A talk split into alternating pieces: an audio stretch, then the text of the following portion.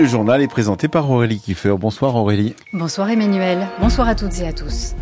Au moins 103 morts dans une explosion en Iran lors de la commémoration de la mort du général Soleimani, commandant des gardiens de la révolution. Téhéran dénonce un attentat terroriste. Nous allons tout de suite revenir sur cet événement avec Omar Waman. Faut-il craindre une extension régionale de la guerre entre Israël et le Hamas? Au lendemain de la mort du numéro 2 du mouvement islamiste à Beyrouth, Hassan Nasrallah, le secrétaire général du Hezbollah libanais, doit prononcer un discours. Les candidats au rachat du Stade de France ou une nouvelle concession déposent leurs offres. Nous verrons qui est sur les rangs avec Camille Magnard. Le Paris Saint-Germain a finalement renoncé. Et puis parmi les augmentations du 1er janvier, il y a eu celle de certains journaux, l'occasion de mesurer l'attachement des lecteurs malgré l'offre numérique à leur quotidien papier. Demain sera un jour de deuil national en Iran. Au moins 103 personnes ont été tuées dans une double explosion à Kerman, dans le sud du pays. Il y a aussi au moins 140 blessés. Bonsoir Omar Waman. Bonsoir Aurélie. Téhéran dénonce une explosion terroriste. Elle a eu lieu en pleine commémoration de l'assassinat de Qassem Soleimani, commandant des gardiens de la révolution iranienne Omar. Oui, l'attentat a eu lieu près de la mosquée Saheb el-Zaman à Kerman, dans le sud de l'Iran, où le général Qassem Soleimani a été enterré après sa mort le 3 janvier 2020, à sa sortie de l'aéroport de Bagdad, tué par une frappe de drone ordonnée par le président des États-Unis, Donald Trump. Plusieurs témoins évoquent une double explosion ce matin à quelques minutes d'intervalle. Selon l'agence Nour News, plusieurs bonbonnes de gaz ont explosé sur la route qui mène au cimetière. Selon des images diffusées par la télévision d'État, on peut voir des secouristes à l'œuvre au milieu d'une foule compacte, des dizaines de corps éparpillés et des passants venant en aide aux survivants. Un véritable carnage à la bombe, actionné à distance le jour du quatrième anniversaire de la mort de ce général très populaire en Iran, chef de la force Quds des gardiens de la révolution et chargé des opérations extérieures de la République islamique. Les causes de la double explosion ne sont pas connues pour le moment. Une journée de deuil national a été décrétée demain dans tout le pays. Le président russe Vladimir Poutine a rapidement condamné cette explosion, évoquant un attentat choquant par sa cruauté et son cynisme. À son tour, l'Union européenne condamne dans les termes les plus forts un acte terroriste et exprime sa solidarité avec le peuple iranien, ajoutant les auteurs de cet attentat devront rendre des comptes. C'était justement à l'occasion de la commémoration de l'assassinat du général Soleimani que le chef du Hezbollah, Hassan Nasrallah, devait s'exprimer cet après-midi. Mais cette allocution prend une toute autre dimension après l'assassinat par Israël du numéro 2 du Hamas hier au sud de Beyrouth. Nous n'avons pas encore d'écho de ce discours, mais dès hier soir, le Hezbollah affirmait que l'assassinat ne resterait pas impuni. Selon un haut responsable de sécurité libanais, Saleh al-Harouri a été ciblé par des missiles guidés tirés depuis un avion de chasse israélien. Bonsoir Willy Moreau. Bonsoir. Vous êtes en direct de Cisjordanie. Avec Sandrine Malon, vous vous êtes rendu à Aroura, 5000 habitants, la ville d'origine du numéro 2 du Hamas. Oui, à côté de la mosquée perchée sur une colline, des habitants se rassemblent. Un homme patiente dehors, c'est le neveu de Salah Larouri. Au nom de Dieu, dit-il, pas de doute que l'occupation a besoin d'une image de victoire. Après l'échec à Gaza, la guerre des Israéliens vise les civils. Aucun doute, il continue. Les Israéliens essayent par tous les moyens de montrer leur victoire. Donc ils ont démarré une politique meurtrière et ils pensent qu'ils atteindront la victoire en tuant al Larouri. Mais c'est un honneur pour nous. بيبحثوا عن نصر إلهم فلجأوا لسياسة الاغتيالات وحققوا هم بوجهة نظرهم نصر باغتيالهم للشيخ صالح العروري. Une femme sort d'une salle où de nombreuses habitantes voient les prix. Oum Kotaïba est la sœur d'Alarouri. Elle veut que sa mort serve de message. En tant que Palestiniens, nos vies sont horribles. Et malheureusement, le monde est en train de regarder. Je pense que c'est de l'action à la télé, qu'ils regardent un film. Voilà pourquoi, merci mon Dieu, ce monde est éphémère. On va aller au paradis. Et Dieu nous demandera ce qu'on a fait pour les Palestiniens. Et tout le monde devrait préparer sa réponse. À la fin, Dieu leur demandera.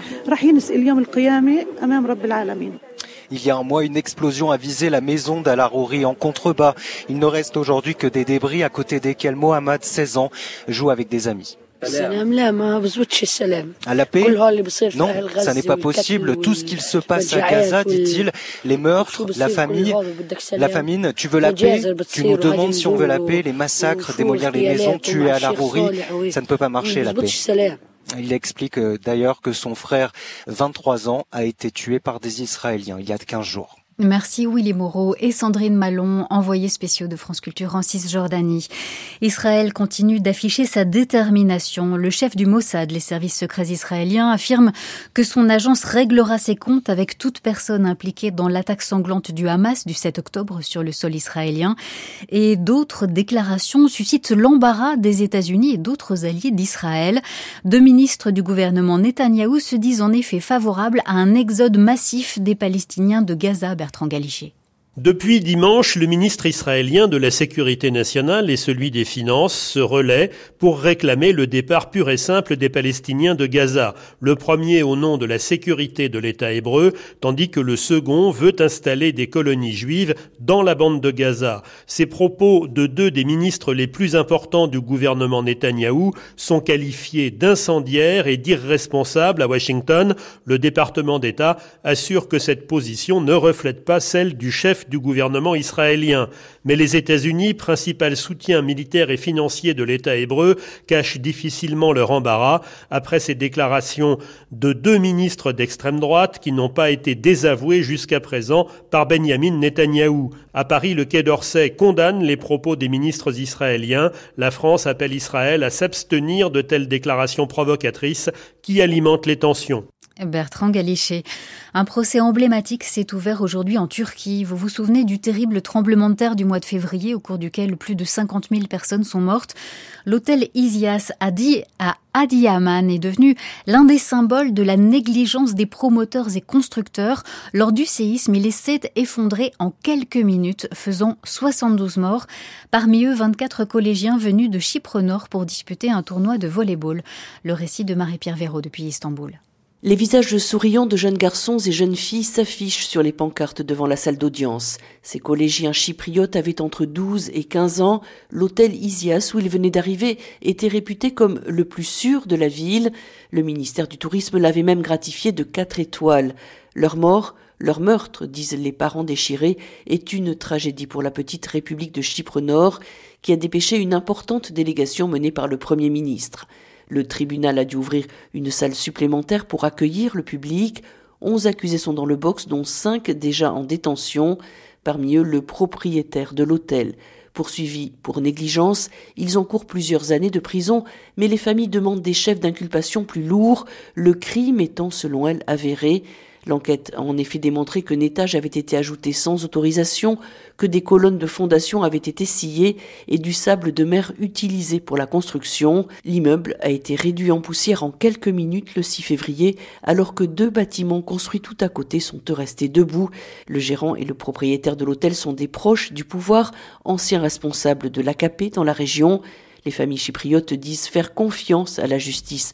Ce procès doit être exemplaire, disent-elles. C'est important pour nos enfants, mais aussi pour la Turquie. Au Japon, malgré une météo très défavorable, les secours poursuivent leurs efforts pour trouver les personnes qui auraient pu survivre au séisme qui a fait trembler le centre du pays avant-hier. Pour l'instant, 73 morts ont été dénombrés. Tension, guerre de territoire, concurrence acharnée, ce qui vaut sur Terre vaut aussi dans l'espace. Cette année 2024 pourrait être charnière dans l'exploration et l'exploitation spatiale. Après des années de retard, Ariane 6 doit faire son vol inaugural au début de l'été, un enjeu de taille pour l'Europe face aux États-Unis et à la Chine qui se livrent à une véritable confrontation spatiale, Cécile de Carvasdoué. En 2024, les États-Unis et la Chine devraient poursuivre leur course à la Lune, chacun avec l'ambition d'une installation lunaire durable. Mais c'est surtout sur le déploiement de constellations de satellites en orbite autour de la Terre que la concurrence sera la plus rude, puisque l'Europe, comme la Chine, compte lancer leur propre constellation, alors que les satellites américains de SpaceX, l'entreprise privée d'Elon Musk, représentent aujourd'hui 60% des engins en orbite autour de la Terre. L'enjeu spatial de cette année 2024 sera donc aussi un enjeu de sécurité et de défense, comme l'explique le chercheur Paul Warrer, spécialiste du domaine spatial à l'IFRI, l'Institut français des relations internationales. Aujourd'hui, on constate que cet usage militaire de l'espace est d'autant plus important que l'espace est vecteur et producteur de flux de données importants pour les armées, et donc se pose la question de la vulnérabilité de ces infrastructures spatiales qui deviennent de plus en plus nécessaires pour la conduite de la guerre moderne. Donc on a vu ces dernières années apparaître des capacités anti-satellites comme des missiles développés et utilisés lors de tests par diverses puissances spatiales, dont euh, la Chine, les États-Unis, la Russie et l'Inde. Mais on constate également le développement d'une forme de mobilité spatiale avec des satellites capables d'interagir avec d'autres satellites qui posent la question de l'espionnage dans le domaine spatial. De quoi poser la question de la gestion de l'espace L'Union européenne envisage donc de mettre en place une loi spatiale dès 2024. Et si les activités militaires spatiales vous intéressent, vous pourrez retrouver en podcast le grand reportage Guerres en orbite signé Eric Biegala. L'État va-t-il vendre le Stade de France ou bien trouver un nouvel exploitant? Depuis cinq ans, des rapports de la Cour des comptes et du Sénat crient au gouffre financier pour cette plus grande enceinte de France installée à Saint-Denis, au nord de Paris. Elle a certes vu des événements sportifs historiques, mais en 25 ans d'exploitation, elle a aussi coûté près d'un milliard d'euros aux contribuables. Ce soir s'achèvent donc deux appels d'offres, l'un pour renouveler la concession d'exploitation du stade, l'autre pour vendre tout bonnement le stade. L'effet garde en effet toutes les possibilités ouverte, Camille Magnard?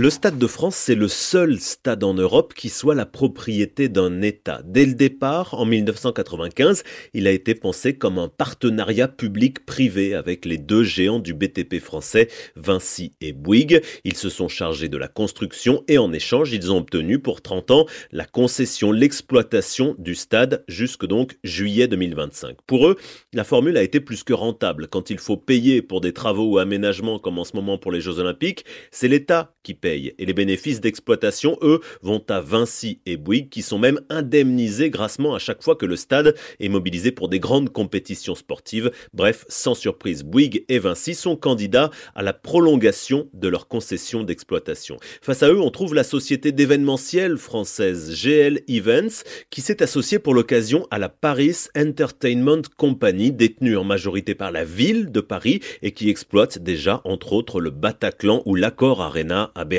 Pour ce qui est des candidats potentiels au rachat du Stade de France, les propriétaires qataris du PSG n'ont pas finalisé leur offre. Ils continuent de viser en priorité un maintien du club de foot parisien dans son enceinte historique du Parc des Princes. Seul candidat, apparemment, un consortium baptisé le Stade de France, notre bien commun, regroupant des acteurs du BTP français et le géant américain de la gestion des stades et salles de spectacle ASM Global. Mais l'État va-t-il se résoudre à vendre la réponse sur l'avenir du plus grand et plus célèbre stade français est attendue à la fin de l'année. Camille Magnard. Conséquence de l'inflation, de nombreux journaux augmentent leurs tarifs en ce début d'année. C'est le cas du Monde, des Échos, de la Croix et de l'Équipe. Il y a aussi les quotidiens régionaux comme Ouest France, Le Progrès, les DNA ou euh, le Dauphiné libéré. L'an dernier, les prix avaient déjà souvent augmenté face à la hausse du coût du papier. La presse écrite est de moins en moins rentable. Bonsoir Adrien Serrière. Bonsoir. Pour autant, les Français restent très attachés au papier. Oui, les lecteurs n'abandonnent pas le papier, même si les diffusions ralentissent année après année, même si les jeunes vont peu dans les kiosques, un tiers des Français continuent de lire la presse uniquement en version papier et 8 personnes sur 10 pensent que l'idéal est de mixer lecture sur papier et sur support digital. Voilà ce qui ressort d'une étude menée récemment par l'Alliance pour les chiffres de la presse et des médias. Finalement, numérique et papier correspondent à des usages différents, explique Amélie Benisti qui a dirigé cette étude. En fait, le digital, il est utilisé pour tout ce qui est bref à chaud, en revanche, dès qu'on a besoin de lire un truc un peu long, de comprendre un sujet en profondeur, euh, d'avoir plus de détails, plus d'analyse, eh bien là, on va sur une version papier. Parce qu'en fait, à partir du moment où c'est un article qui est documenté, bah, la lire sur le téléphone ou sur la tablette, en fait, ou sur l'ordi, euh, c'est une punition, alors que lire en papier, c'est vachement plus agréable. Le fait que ce soit tactile, le fait que ce soit un support qu'on touche, mais ce que je veux dire, c'est qu'il y a un rapport au papier qui est qui est vraiment euh, hyper fort. Il y a quelque chose de réconfortant qui induit de la confiance. Et en effet, parmi les médias, c'est à la presse écrite et à la radio, je le précise, que les Français accordent le plus leur confiance, selon une autre enquête récente menée par NPA Conseil et Harris Interactive. On remarque aussi que les lecteurs français préfèrent lire l'actualité sous format papier lorsqu'ils disposent d'un moment de tranquillité le soir, le week-end, lorsque leur concentration est plus élevée. Des chercheurs en sciences cognitives ont d'ailleurs démontré que notre compréhension d'un même texte informationnel est plus efficace sur papier que sur écran. Un homme condamné en première instance pour meurtre a été remis en liberté le 21 décembre par la Chambre de l'instruction de la Cour d'appel de Nancy. Ce trentenaire avait fait appel de sa condamnation à 18 ans de réclusion criminelle pour le meurtre par balle d'un cousin dans une rue de Sarreguemines en Moselle. Depuis, il attendait une date d'audience pour son nouveau procès. On ne peut pas maintenir en détention provisoire les gens indéfiniment en renouvelant à titre exceptionnel des mandats de dépôt. Ce n'est pas prévu par le droit, explique l'un de ses conseils. Depuis qu'il a été libéré, cet homme a l'interdiction de quitter le Grand Est, de paraître à Sarreguemines, d'entrer en contact avec les parties civiles et il doit pointer une fois par semaine dans une gendarmerie. La maladie mentale fait des ravages en France, déclare Jean-François Copé. Dans une chronique parue dans l'hebdomadaire L'Express, le maire et les républicains de Meaux revient sur le drame qui s'est produit fin décembre dans sa commune. Le soir de Noël, un homme malade a tué sa femme et ses quatre enfants. Lors d'une première agression sur son épouse en 2019, ce même homme avait été reconnu irresponsable par les psychiatres. Bonsoir Ouafia Kanish. Bonsoir Aurélie, bonsoir à tous. Jean-François Copé en conclut que pour protéger la population, il faut se préoccuper urgemment de la situation de la psychiatrie dans notre pays. Oui, et son constat est sans appel. La psychiatrie est en souffrance comme jamais. Pour Mathieu Bellassène, psychiatre et membre du mouvement Le Printemps de la psychiatrie, ce secteur traverse bien une crise gravissime mais il faut se garder d'enfermer les malades dans un étau avec d'un côté le manque de moyens, comme dans d'autres secteurs du soin, et de l'autre une criminalisation de ces patients. La pénurie psychiatrique de ces 30 dernières années crée des drames évitables. La tribune de M. Copé, elle a un intérêt, à mon sens, c'est de lancer euh, le débat sur le fait qu'il faut qu'il puisse y avoir une psychiatrie accueillante partout sur le territoire. C'est une psychiatrie qui fait que les situations aiguës ne se transforment pas en situation d'urgence. Pour Jean-François Copé, l'une des pistes à suivre pour éviter ces drames serait de redéfinir le secret médical, ce que conteste le psychiatre. Le secret médical, c'est pas pour faire plaisir aux médecins, c'est ce qui fait que on peut soigner en conscience les gens et qu'ils puissent nous dire ce qui ne va pas pour eux, euh, quelle que soit la chose qui ne va pas. Si la psychiatrie s'intéresse que à la crise, elle va louper la plupart des choses. Et quand les personnes en souffrance psychique ne sont pas bien accompagnées, eh bien, il peut y avoir des drames Il y a eu des révoltes de soignants sur la dignité d'accueil des patients partout sur le territoire, avec euh, des soignants qui faisaient la grève de la faim. Et il n'y a pas eu de suite politique à ça. Il faut peut-être euh, considérer cette problématique comme étant plus large que uniquement celle du fait divers euh, dramatique tel qu'il l'a vécu dans sa commune. D'ailleurs, du côté de la droite, le dirigeant des LR, Éric Ciotti, a appelé lui aussi à un grand plan psychiatrie. Wafia Kanish. En 2023, les grands musées parisiens ont battu des records de fréquentation ou retrouvé leur niveau de 2019 avant la crise du Covid. 8,9 millions de visiteurs pour le Louvre, c'est 14% de plus que l'an dernier. Près de 3,9 millions de visiteurs pour le musée d'Orsay, un record historique. Mais nous nous intéressons ce soir à un musée moins connu, à Nanterre. En 1917, un couple d'industriels léguait à l'État 22 000 documents amassés depuis le début de la Première Guerre mondiale. Dans la foulée, deux historiens avaient l'idée d'en faire une bibliothèque-musée. Ce projet centenaire a rebondi il y a deux ans avec l'ouverture d'un lieu baptisé la Contemporaine, lieu qui se veut, Chloé le Prince, outil de démocratisation culturelle. La contemporaine, c'est non seulement un centre d'archives, une bibliothèque, le tout installé au pied du RER e et à l'entrée du campus de la fac de Nanterre, mais la contemporaine, c'est aussi un lieu culturel. Si plus de 4 millions et demi de documents sont à disposition des chercheurs pour raconter depuis les réserves l'histoire du XXe et du XXIe siècle, ce sont autant de photographies, d'affiches, d'articles de presse ou encore d'archives privées qui s'ouvre à tout le monde à partir du moment où des historiens, des historiennes deviennent commissaires d'exposition. C'est à la contemporaine que sont conservées, parmi d'autres, les photos prises par exemple par Élie Kagan le soir du 17 octobre 1961, pendant la guerre d'Algérie. Toute une mémoire militante est là aussi qui doit être passée au tamis pour justement que ce soit de la science et pas des souvenirs. C'est le cas actuellement avec Riposte, l'exposition de l'historien Philippe Artière et de l'archiviste Franck Véron. Ils ont fouillé ensemble dans les traces des mouvements contestataires dans les années 70 et avec une grosse quinzaine de chercheurs, ils proposent une relecture de l'histoire de ces collectifs et aussi de la violence politique de ces années-là. Et c'est très réussi parce que c'est un bon exemple de pédagogie du savoir. Chaque chercheur montre l'état de la recherche, comment ça se fabrique l'histoire, de quoi ça s'étaye, sur quoi ça repose et ce qui fait débat, quitte à faire la peau à quelques idées reçues. Mais c'est aussi très réussi parce que cette exposition, Riposte, illustre bien tout l'intérêt qu'il y a dans ce projet un peu fou de faire des archives un musée. C'est une matière vivante qui doit être confrontée, frictionnée. C'est aussi une matière ouverte à tous, pas besoin d'être historien pour ouvrir les archives ni savoir par quel livre commencer. C'est gratuit et très accessible. Vous pouvez voir l'exposition Riposte jusqu'à la mi-mars à la Contemporaine à Nanterre. Le ciel restera généralement gris demain et de nouvelles pluies toucheront le nord-ouest. Le vent soufflera sur les côtes bretonnes. Le soleil dominera au sud de la Garonne et sur la région PACA. Les températures minimales iront de 0 à 10 degrés, les maximales de 8 à 13 sur la moitié nord, de 13 à 20 au sud. Ce journal a été préparé avec Jean-François Braun.